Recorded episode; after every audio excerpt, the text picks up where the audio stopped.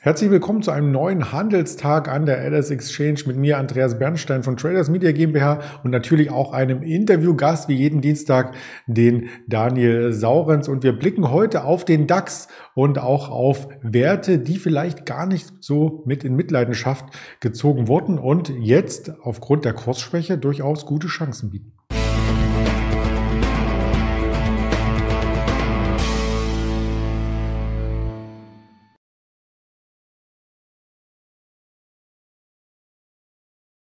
Damit hatte ich schon ein wenig vorgegriffen. Der DAX nähert sich der 14.000, ist näher an der 14.000 als an der 15.000. Da muss man zweimal hinschauen. Wir schauen erst einmal, was die Gazprom zum Beispiel macht und der russische Index, der RTX und auf Aktien mit relativer Stärke. So heißt es so schön im Fachjargon. Und das wird uns der Daniel Saurens noch einmal genauer erklären, den ich jetzt zuschalte. Hallo Daniel.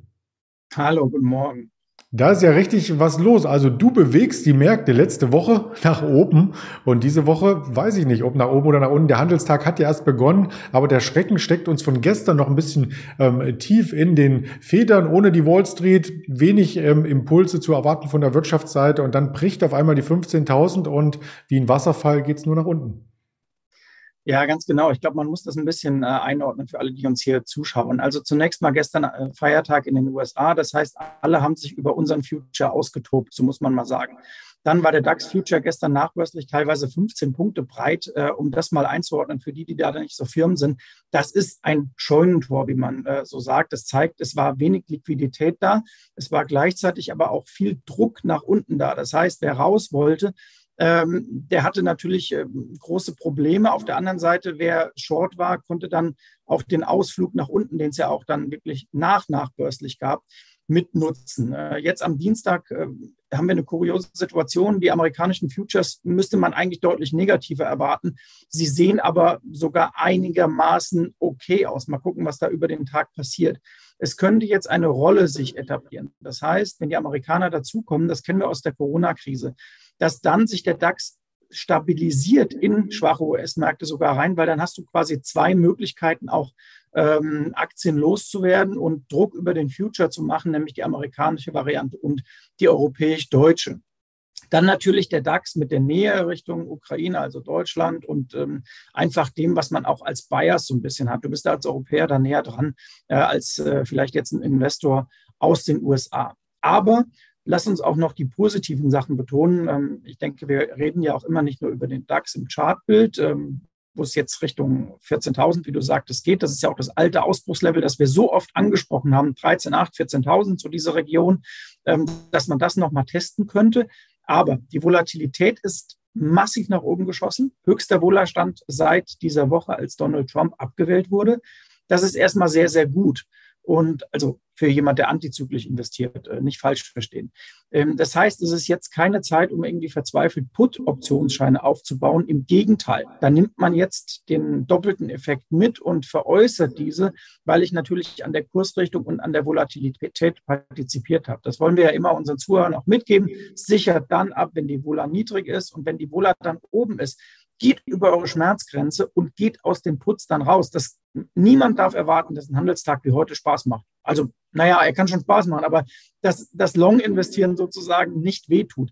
Äh, jedem tut das weh. Ähm, ich greife auch an einem Tag wie heute zu unterschiedlichen ähm, Strukturen. Es gibt wunderbare Discount-Optionsscheine. Es gibt auch spannende Inliner. Es gibt Cap-Bonusse, Discounter. Also alles, was der Derivatemarkt hergibt, natürlich auch die Turbos, ähm, die ja wohl unabhängig sind im weitesten Sinne. Und äh, das muss man auch mit einem gewissen äh, Bauchschmerz heute kaufen, wenn man da den Mut hat. Ähm, denn es das heißt ja auch immer, man kennt diese Weisheit, Börse ist Schmerzensgeld, erst kommen die Schmerzen und dann das Geld. Das stimmt. Bevor wir über die ähm, womöglichen äh, Chancen hier sprechen, über die relativen Stärke ähm, Aktien, möchte ich nochmal das große Bild vom DAX reinhalten, weil das ja gerade die Anleger sich ansehen, die nicht jeden Tag das Marktgeschehen verfolgen. Und wenn man da den Blick drauf wirkt, ist das, wirft, ist das Big Picture ja jetzt mit einem klaren Ausbruch versehen, denn diese Marke von 14.800, die hat über elf Monate hinweg gehalten. Ganz genau, die haben wir hier auch mehrmals thematisiert und jetzt geht sie eben mit so einer politischen Sondersituation äh, flöten. Man könnte sagen, naja, vielleicht wäre sie auch irgendwann flöten gegangen aufgrund der Zinslage. Äh, aber auch das kann man ja wieder an, anders sehen. Wir haben jetzt wochenlang über Zinsen geredet. Jetzt kommt Russland dazu. Aber man darf nicht vergessen, solche politischen Unsicherheiten bringen dann auch wirtschaftliche Unsicherheiten mit. Wirtschaftliche Unsicherheit heißt eventuell auch auf mittlere Sicht, ähm, dass die Kaufneigung der Leute vielleicht doch ein bisschen zurückgeht. Das kennt man. Das heißt dann wieder weniger Zinserhöhungswahrscheinlichkeiten. Also du kannst dir Börse drehen, wie du willst und die Kurse machen dann die Nachrichten und es würde nicht wundern, wenn wir in drei, vier Wochen wirklich drüber reden, dass man sagt, oh, jetzt haben wir solche weltpolitischen Verwerfungen. Vielleicht wären es dann doch nicht sieben oder mancher sagt ja neun Zinsschritte in den USA, sondern vielleicht nur vier oder fünf. Wer weiß das schon. Ähm, also da auch durch den Markt durchgucken. Das ist mein Rat an solchen Tagen wie heute.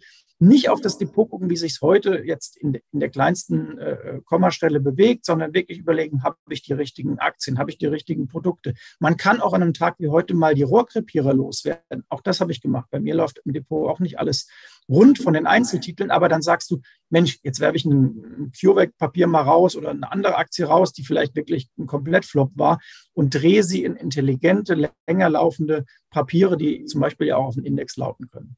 Hm. Ja, das stimmt. Und vielleicht auch, das wollte ich noch mit einbringen, was man in Communities immer liest. Da stand unter anderem, ähm, dass ja der Wladimir Putin der Welt so etwas antut, in Anführungsstrichen, und dass die Welt jetzt leidet. Aber er leidet ja auch selber quasi, wenn man das auf den Aktienmarkt zurück transportiert. Der RTX, der hat gestern über den Future über 20 Prozent nachgegeben. Den möchten wir auch mal einblenden von 6.300 auf 4.800 ähm, jetzt. Also da ist auch ordentlich Dampf auf dem Kessel. Genau, und bei den Einzelaktien, du hast die Gazprom schon angesprochen, äh, da sah es ja äh, umso wilder aus. Ähm, auch das zeigt, wie verrückt doch Börse ist. Vor acht Wochen habe ich noch ganz viele in Communities äh, gelesen und gehört, die gesagt haben, Mensch, die Gazprom muss man haben, der Ölpreis steigt ja nur und das ist doch eine sichere Bank, die K das KGV ist so niedrig. Ja, das KGV ist bei russischen Aktien nicht umsonst eigentlich über Jahre und Jahrzehnte so niedrig, weil du immer solche Situationen wie jetzt im Problemkatalog hast.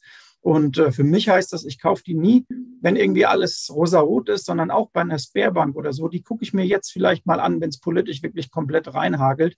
Ähm, und dass man dann sagt, ist das vielleicht äh, auf Jahre hinaus mal eine Chance, äh, da was zu machen. Ja, und äh, genau solche Aktien möchten wir jetzt vorstellen, die langfristig gar nichts mit dieser Ukraine-Krise zu tun haben. Also es gibt durchaus Lichtblicke, wenn man äh, den Dunst wegwischt von den Nachrichten, wenn man also die ersten ähm, fünf Headlines quasi mal wegscrollt bei den Nachrichten-Apps, dann kommt man nämlich ein bisschen tiefer und merkt, dass bei vielen äh, allein das Geschäft sehr, sehr gut läuft. Wir haben heute auch den IFO vor Augen zum Beispiel, der soll auch höher stehen als noch vor einem Monat. Also insgesamt die Wirtschaft läuft robust und da können könnte zum Beispiel auch eine Apple wieder von profitieren bei einem interessanten Level um die 140 Euro, denn die hat mit dem Krieg ja überhaupt nichts zu tun. Genau, und wir haben die Aktien, die wir heute quasi in den Folien zeigen, auch mal kann man fast ein bisschen zusammenfassen, weil sie alle in die gleiche Richtung äh, tendieren. Äh, Erstmal am Montag ganz interessant zu sehen, nachbörslich kam da richtig Druck auf, eben aufgrund der mangelnden Liquidität. Und dann kann man da auch mal so ein Abstauberlimit reinstellen und sagen, Mensch, wenn jetzt jemand meint, er müsste nachbörslich eine Coca-Cola mit 8, 9 Prozent Verlust äh, wegschmeißen, dann nehme ich doch mal was. Denn Apple, Coca-Cola, Amazon oder Alphabet oder die, die ganzen großen markenstarken Aktien im Grunde genommen, die wir ja auch sehr oft bespielen, die bekommst du nicht in rosaroten Märkten, wenn alles toll ist, dann sind die unfassbar teuer. Man muss solche Titel immer kaufen, wenn es weh tut. Und an solchen Tagen wie jetzt, dann stockt man auf, weil dann habe ich mal das seltene Phänomen, dass man Qualität wirklich zu einem günstigen Preis bekommt. Und das ist ja nicht so häufig der Fall. Und das betrifft übrigens auch den DAX. Also ich habe heute Morgen wirklich, ich bin, glaube ich, um 5 Uhr aufgestanden, habe mal so mir alle möglichen Aktien angeguckt, Strukturen, weil dann der Handel noch nicht aufhat und man dann Ruhe hat. Und dann sieht man auch, guckt beispielsweise auf eine SAP und sagt, oh hoppala, äh, zweistellig im, im Kurslevel und dann gibt es noch entsprechende interessante Produkte drauf. Und dann kann man sich so einen Fahrplan zusammenlegen, auch mal nebendran hinschreiben, ein äh, paar Nummern notieren und dann fährt man das über den Tag ab, wenn man schon wieder quasi von links und rechts bombardiert wird mit den aktuellen Kurslevels. Und das gilt eben auch für die drei genannten US-Aktien. Auch da vielleicht mal strukturiert überlegen, wo würde ich die gern haben, wo kann ich rein. Und dann guckt man sich die an wie eine günstige Immobilie. Das sage ich immer wieder. Überlegen, Mensch, die Coca-Cola ist meine Tür, die Apple ist mein Dach und ich baue mir jetzt so ein kleines äh, Markenhäuschen auf. Mhm. Und äh, so würde ich es machen. Das kann ich bestätigen. Also du hast auch mir die erste Nachricht heute Morgen äh, geschickt, so gegen sechs war das, ähm, wo ich auch noch die Märkte selber analysiert hatte. Und äh, lass uns äh, direkt in den deutschen Markt nochmal tiefer eintauchen. SAP hattest du schon genannt, dieses Thema Zinsen hast du auch genannt. Da ist ja die Deutsche Bank ähm, federführend, weil sie im Zinsgeschäft auch stark positioniert ist und mit Zinsanhebungen ihr Geld verdienen könnte. Genau, das ist natürlich wieder die Frage, wie stark fallen diese Zinsanhebungen aus. Ähm, die Banken leiden dann, also sie leiden ohnehin unter der politischen Situation etwas, äh, weil sie in Mitleidenschaft gezogen werden, wie es so schön heißt. Und die Deutsche Bank war ja zuletzt sehr stark auch äh, gelaufen, eben wie Unicredit zum Beispiel aus Italien oder auch in anderen Sektoren, die Tourismusaktien. Und man hat gestern gesehen, die kommen dann als letztes dran, aber auch eine Lufthansa war gestern dann irgendwann doch deutlich schwächer. Ja, und die Deutsche Bank da eben, wie schon gesagt, in Mitleidenschaft. Aber äh, da kann man auch so einen schwachen Tag dann mal nutzen, um eine Position zu nehmen. Und um noch eine Aktie zu nennen, die mit Deutsch anfängt, die haben wir nicht auf den Folien, aber auch das Deutsche Post, was haben wir letztes Jahr so oft drüber geredet, was die für ein Highflyer ist. Und jetzt gucke ich mir auch unter Dividendengesichtspunkten eine Deutsche Post an oder man schaue auch mal auf die österreichische Post Richtung Dividende. Also da gibt es spannende Möglichkeiten und ähm, ja, das mal so als Idee für den Tag. Vielleicht als letzten Wert, bevor wir uns auch nochmal die Quartalszahlen für die Woche ganz kurz anschauen, die Lufthansa, denn wir kommen Richtung Sommer. Ja, genau. Also die angesprochene Lufthansa eben jetzt auch im äh, bisschen im, im äh, Abwärtsstrudel gewesen, aber auch da durch den Markt durchgucken und überlegen, die Lufthansa wird ja einer der großen Profiteure für die nächsten Jahre sein, wenn wieder nach Corona alles äh, hoffentlich normal läuft und sich dann selber die Frage stellen und, und auch beantworten, glaube ich an die Markenstärke der Lufthansa. Ich glaube dran, aber ich verstehe auch durchaus Leute, die sagen, Finger weg von Airlines. Also nicht falsch verstehen, auch dieses Argument könnte ich verstehen. Aber ich habe mich entschieden, ähm, äh, die Aktie spannend zu finden und dann wartet man eben auf solche Tage wie heute, genau.